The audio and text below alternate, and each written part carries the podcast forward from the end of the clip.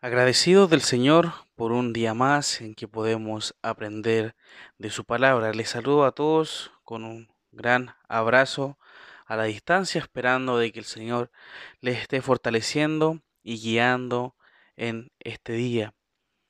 Seguimos aprendiendo acerca de este Sermón del Monte, donde quizás muchos hemos sido confrontados con la Escritura, donde vemos situaciones donde tenemos que arreglar eh, nuestra condición con aquel hermano que quizás no le, no le hablamos, que quizás hemos tenido alguna situación difícil y que debamos resolverla.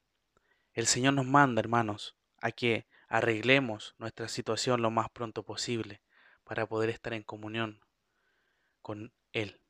Así que mis hermanos, continuamos con esta sección que nos habla acerca de la ira, del enojo, de, del quizás tratar mal a, aquel hermano. Y vemos en el capítulo 5, versículo 25 y 26 de Mateo lo siguiente. Ponte de acuerdo con tu adversario pronto, entre tanto que estás con él en el camino, no sea que el adversario te entregue al juez y el juez al alguacil, y seas echado en la cárcel. De cierto te digo, que no saldrás allí hasta que pagues el último cuadrante. Jesús, hermano, sigue hablando sobre cómo un creyente debe reaccionar ante alguna falta contra un hermano y la necesidad de una restauración, para que de esa forma el creyente realice una adoración correcta ante el Señor. Eso es lo que viene diciendo el Señor y que vimos el día de ayer uno puede suponer que sigue hablando de la misma persona, ya en, este, en estos versículos.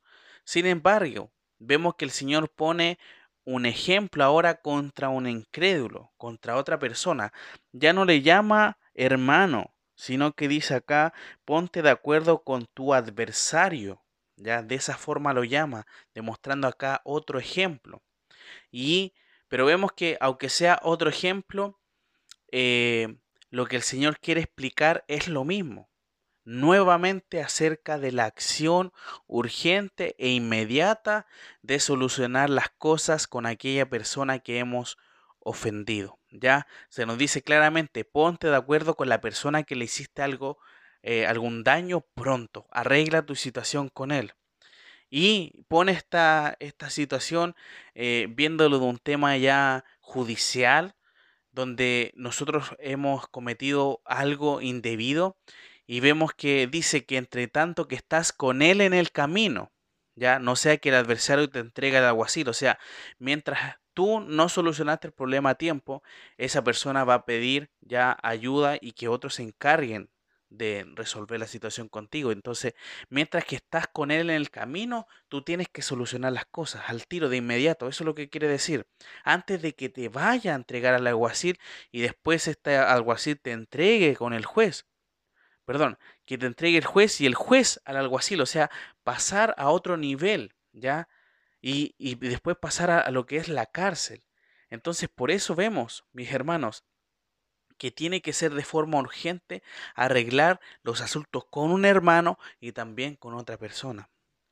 John Stott define a través de una ilustración también a este tema y es muy interesante. Dice lo siguiente, si tienes una deuda que no has pagado y tu acreedor te lleva a la corte para que le devuelvas su dinero, ponte de acuerdo con él rápidamente. Arréglense fuera de la corte aún mientras están en el camino a la corte, págale tu deuda, o sea, resuelve la situación al tiro. De otra manera, una vez que hayas llegado a la corte, será demasiado tarde.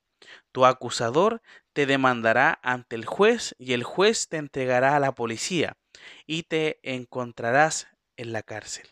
No saldrás de allí hasta que hayas pagado hasta el último centavo, de modo que el pago antes de ir a la prisión será mucho más sensato. Entonces, nosotros, antes de pasar por toda esa situación, tenemos que de inmediato solucionar las cosas con aquella persona. El Señor, hermanos, quiere que sus hijos estén en plena comunión y paz con todos los hombres. que se perdonen los unos a los otros.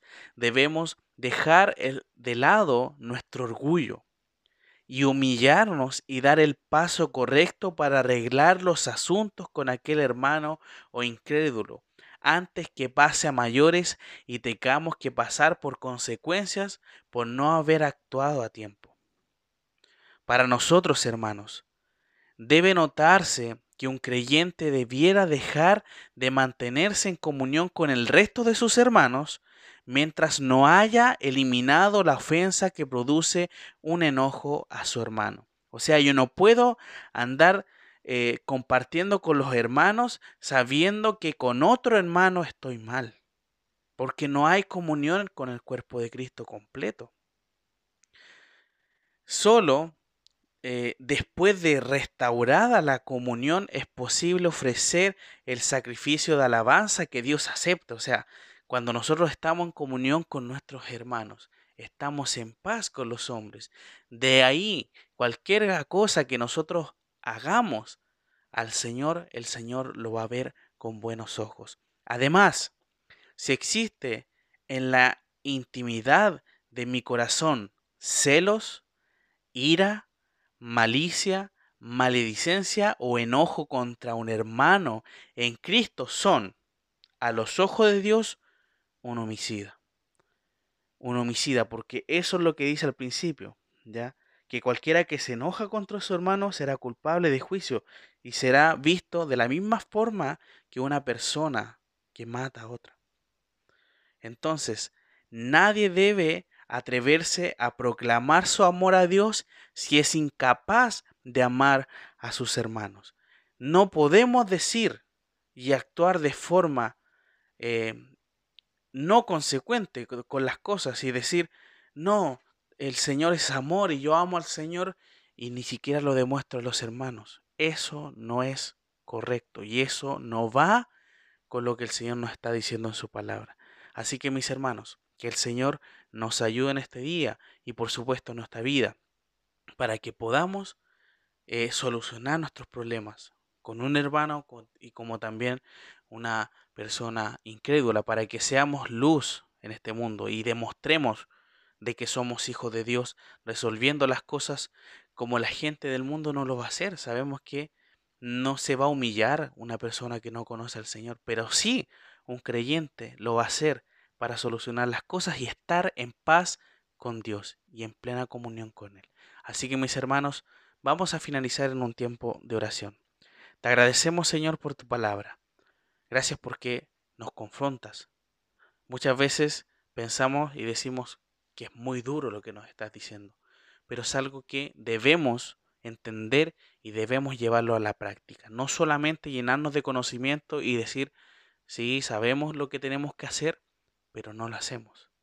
Señor, ayúdanos en esta hora para que podamos entender y saber que tenemos que solucionar las cosas entre hermanos.